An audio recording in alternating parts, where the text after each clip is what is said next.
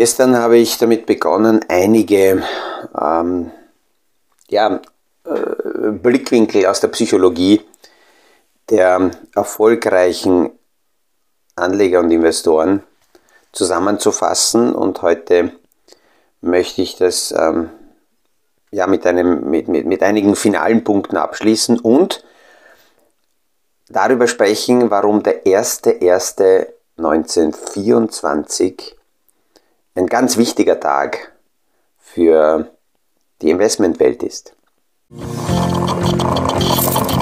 Aus dem Kaffeesatz, der Podcast von AL und E Consulting. Aktuelle Kapitalmarkt- und Wirtschaftsfragen verständlich erklärt mit Scholt Janosch.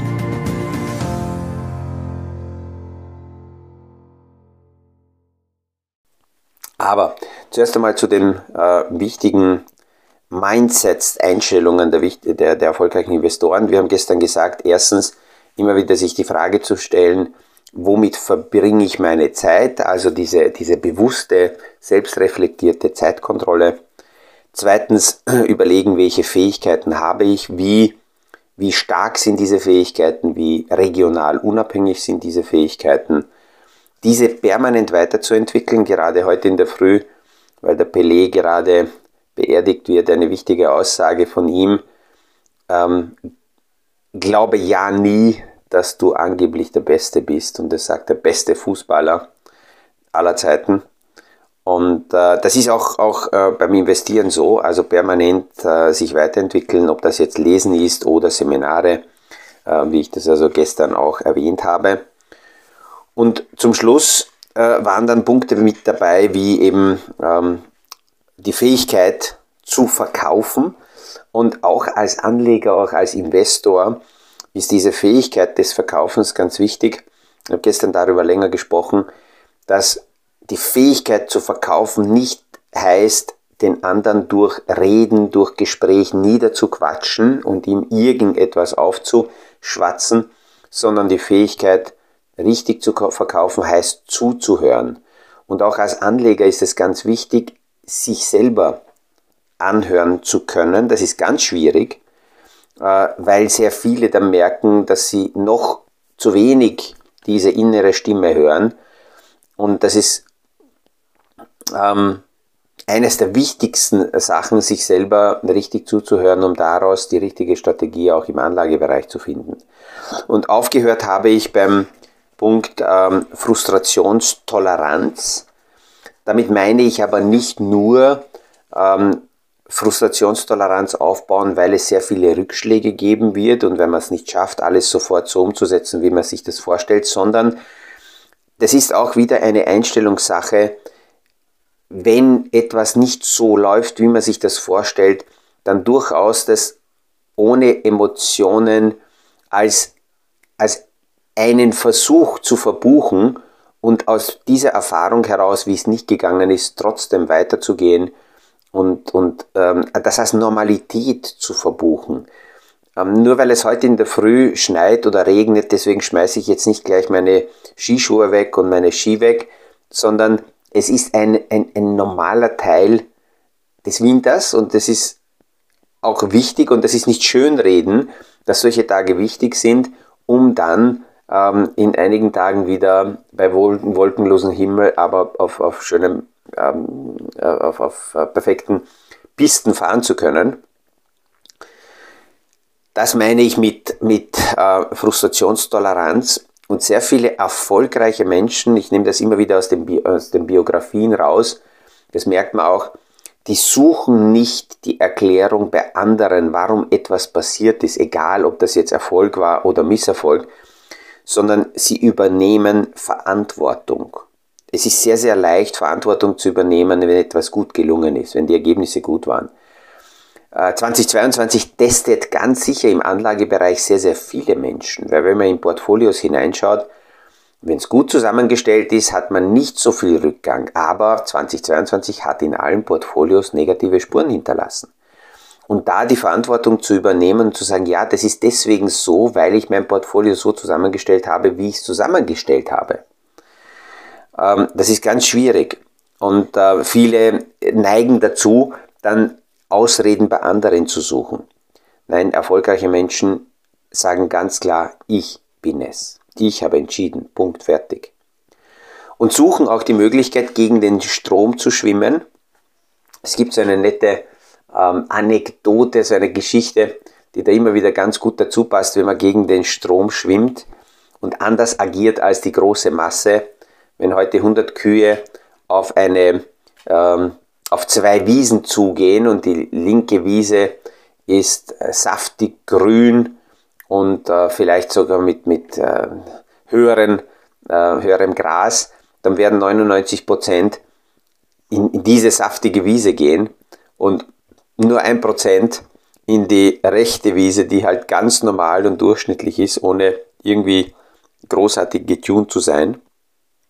Das Spannende ist, dass auf der Wiese, wo 99% steht, sich die dort selber im Weg stehen und alles sich gegenseitig wegfressen, während auf der anderen Wiese, in der durchschnittlichen Wiese, wo 1% hingegangen ist, dort kein Konkurrenzkampf herrscht und somit äh, die Kühe oder dieser Kuh, der es mit, mit einem Prozent auf die normale Wiese geschafft hat, deutlich satter wird als die anderen auf der, auf der saftigen Wiese. Aber die Masse, die, die bewegt sich nun mal gern dorthin, wo es super ist, wo dann insgesamt im, im allgemeinen äh, Massengefühl man sich wohler fühlt und das gleiche macht wie alle anderen. Aber wie wir das aus sehr vielen Podcast-Ausführungen, und ich erwähne das immer wieder, wissen, die Masse hat meist nicht recht. Die Masse hat Trägheit und auch Investoren, erfolgreiche Menschen schauen sich an, wenn ihre Strategie, wenn ihre Philosophien, wenn ihre Themen, die im Portfolio sind, schon von allen gesungen werden und die Masse schon in diese Richtung geht, dann ist es für sie Zeit aufzustehen und zu gehen. Sehr, sehr erfolgreiche Menschen glauben auch nicht an irgendwelchen Gurus, die dann großartig sagen, was wo wie ähm, äh, zu tun ist, sondern sie äh, Sie, sie bilden sich ihre eigene Meinung und schauen sich an, was kann ich machen, damit ich nicht more of the same und nicht wieder das gleiche mache wie die große Masse. Und diesem, zu diesem Gedanken, nicht more of the same und nicht gleich wie die große Masse, passt eben dieser Tag 1.1.20, äh, 1924, ist nicht äh, heute, sondern war schon vor einigen Tagen, aber ähm, ich habe mir gedacht, ich, ich, es passt ganz gut als Abschluss zu diesen Gedanken, wie erfolgreiche Menschen ticken. Dieser Mensch ist im 99. Lebensjahr und ist heute immer noch aktiv. Er ist immer noch aktiv tätig, zieht sich nicht zurück als Pensionist und lässt sich von den Systemen erhalten, sondern ist immer noch in der Tagesarbeit und war sehr, sehr prägend für die Investmentwelt. Er war zwar im Schatten lange Zeit von seinem äh, Geschäftspartner, der deutlich mehr in der Auslage ist, aber er ist ein ganz wesentlicher Teil der gesamten Investmentstrategie. Es handelt sich hierbei um Charlie Munger, der am 1. Jänner 1924 geboren wurde und jetzt eben mit 99 äh, immer noch gemeinsam an der Seite von Warren Buffett Berkshire Hathaway leitet. Sie haben gemeinsam aus, einer maroden, äh, aus, aus einem maroden Textilunternehmen die erfolgreichste Investmentgesellschaft weltweit aufgebaut.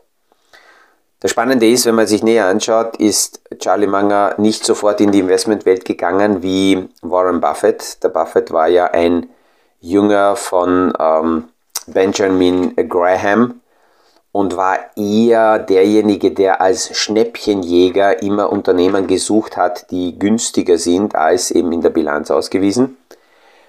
Der Charlie Munger kommt aus dem rechtlichen Bereich als Jurist und hat er später gewechselt in die Investmentwelt und er hat sehr viele Begriffe, die wir heute immer wieder verwenden, geprägt, wie zum Beispiel die Value-Strategie. Ähm, die Value-Strategie war für ihn immer ganz wichtig, weil er gesagt hat, es geht nicht darum, dass ein Unternehmer billig ist. Er ist auch bereit, mehr zu zahlen, wenn ein innerer Wert vorhanden ist, wenn ein, wenn ein Unternehmen so stark ist im Geschäftsmodell und so sicher aufgestellt, dass es auch Krisen überdauert, dass es auch ähm, inflationäre Phasen oder, oder weltwirtschaftliche Krisenphasen übertaucht, hohe Inflationen übertaucht. Er sprach als erstes vom sogenannten Burggraben. Er möchte Unternehmen haben, die so stark sind, dass sie sich gegen ähm, alle Entwicklungen in der Wirtschaft ähm, quasi abschotten können und fast schon eine Monopolstellung haben und lieber Klasse als Masse einzukaufen. Aber apropos dieser Wechsel, denn ähm, Charlie Manger hier aus der Anwaltei in die Investmentwelt äh, vollzogen hat, das passt ganz gut zu diesem Zeitfenster, mit dem wir Anfang des Jahres auch arbeiten. Wir öffnen in den meisten Fällen in Jänner die Möglichkeit der Bewerbungsphase in unser, unser Team. Wir involvieren derzeit nicht nur im deutschsprachigen Raum, sondern auch international drei bis vier Top-Berater in, in unser Team.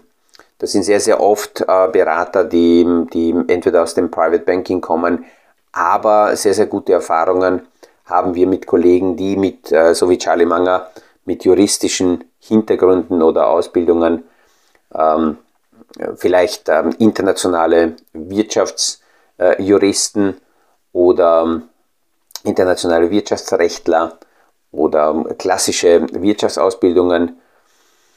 Diese Kollegen involvieren wir. Jetzt in Jänner ist die Zeit, ist das Zeitfenster offen für Lebensläufe, für Bewerbungsschreiben, für Motivationsschreiben.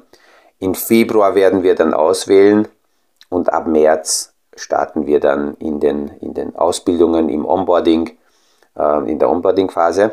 Also wenn jemand jetzt unter den Zuhörern ähm, Lust, Laune hat, wenn jemand länger unser, unsere Themen, unsere Podcasts sich anhört, dann wird hier vielleicht hier und da der einzelne, äh, werden Einzelne dabei sein. Diese Frage bekomme ich ja immer wieder gestellt, wie kann man sich bei uns bewerben?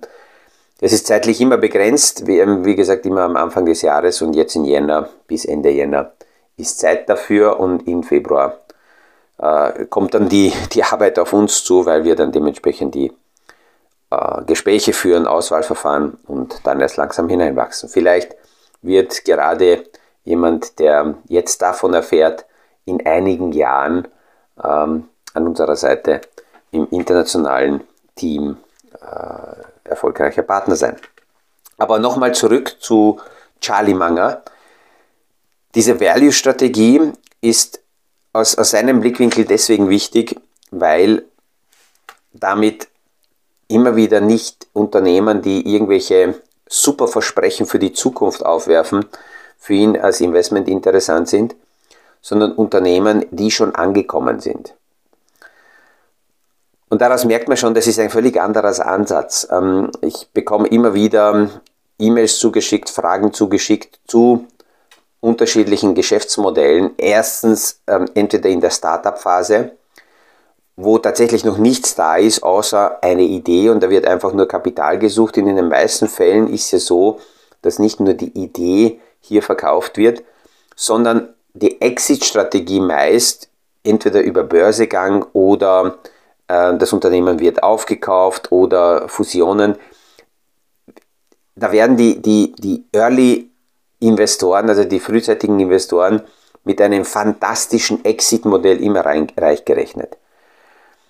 Aus der Value-Strategie heraus reagiert man in dieser Phase auf solche Ideen gar nicht, sondern sagt, okay, schauen wir mal, dass die Idee sich durchsetzt, schauen wir mal, dass die Idee ankommt, weil dass die Idee vielleicht gut ist, ist eine Sache, aber danach muss einmal die Arbeit gemacht werden. danach muss das richtige Personal gefunden werden, das dann diese Idee dementsprechend umsetzen und verwirklichen kann. Also nur eine Idee an sich ist viel zu wenig. Und ich weiß, dass sehr viele junge Investoren, Menschen, die durchs Investieren erst etwas erreichen wollen, reich werden wollen, Vermögen aufbauen wollen, von dieser Top-Idee träumen, ähm, von dieser Idee, die ähnlich wie Amazon oder Facebook durch die Decke geht. Und deswegen sind sie geneigt, auch in einer Versprechensphase in Unternehmen zu investieren. Die Erfahrung zeigt nur, dass damit das Amazons überbleiben. Daneben sind zig, zehntausende Unternehmen, ja, vielleicht kurz als Idee da gewesen, aber heute entweder nicht mehr da, in Konkurs oder verschluckt oder ja, außer der Idee ist nichts geblieben. Das ist ganz, ganz wichtig, sich damit auseinanderzusetzen und da ist Charlie Munger ganz ein, ein, ein super Investor, der auch dazu Bücher geschrieben hat.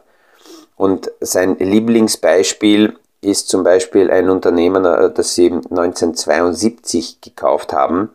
Seas Candies, ein, ein Süßwarenhersteller, der damals gekauft wurde und äh, wo der Charlie Munger gesagt hat, dieses Unternehmen ist nicht nur gekauft worden, weil nach dem Blickwinkel von Warren Buffett äh, das Unternehmen als Schnäppchen günstig war, wenn man die Bilanz zerlegt hat, sondern er war damit einverstanden, dass das Unternehmen gekauft wird, weil an der, an der Westküste Amerikas das Unternehmen quasi eine Monopolstellung hatte und somit dieser Burggraben sehr stark vorhanden war, den er immer wieder sehen will, wenn es darum geht, irgendwo zu investieren oder auch nicht.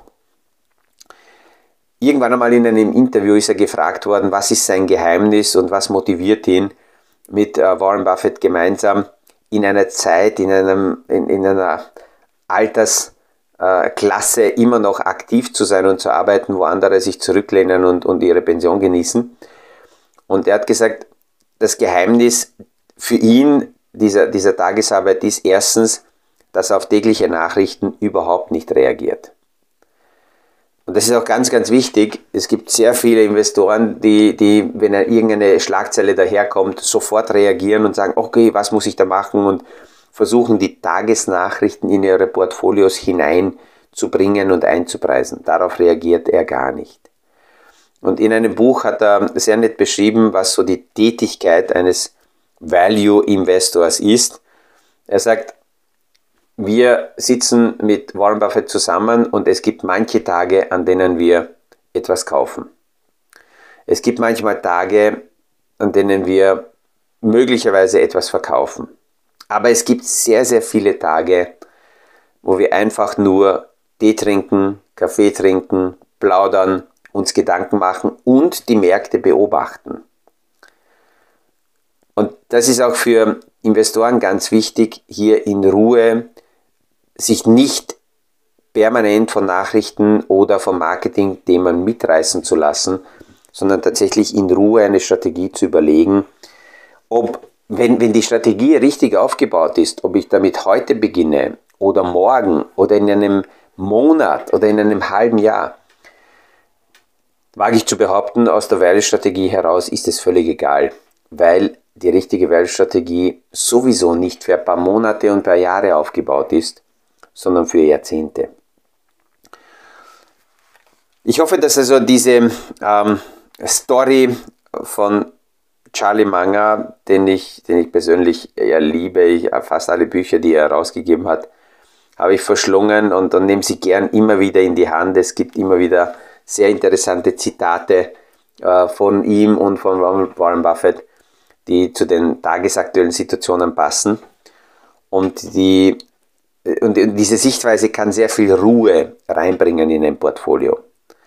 Weil das nicht auf Wetten aufgebaut ist, um jetzt zu sagen, äh, ich wette auf eine Story, die jetzt heuer möglicherweise kommen könnte, sondern ähm, die, die Value-Strategie baut genau darauf auf, Unternehmen ankommen lassen, die Geschäftsmodelle ähm, wirken zu lassen, die Unternehmen Gewinne schreiben zu lassen und erst dann sich darüber Gedanken zu machen, mit welch, wie viel Prozent man diese Strategien in sein Portfolio hineinkauft. Mit diesen Gedanken darf ich mich heute auch wieder verabschieden, wünsche einen erfolgreichen Tag, erfolgreiche Gespräche. Wenn jemand Skifahren ist, vielleicht heute, wenn die, die regnerische Front daherkommt, einen Tag zum Ausruhen, zum Nachdenken, zum Lesen. Ja, und wir hören uns morgen wieder beim nächsten Podcast aus dem Kaffeesatz. Das war aus dem Kaffeesatz, der Podcast von AL und E Consulting zu aktuellen Kapitalmarkt- und Wirtschaftsfragen, verständlich erklärt mit Scholt Janosch. Aktuelle Fragen, Rückmeldungen und Anmeldungen zum nächsten Kapitalmarkt Talk findet ihr auf unserer Homepage www.aleconsulting.at.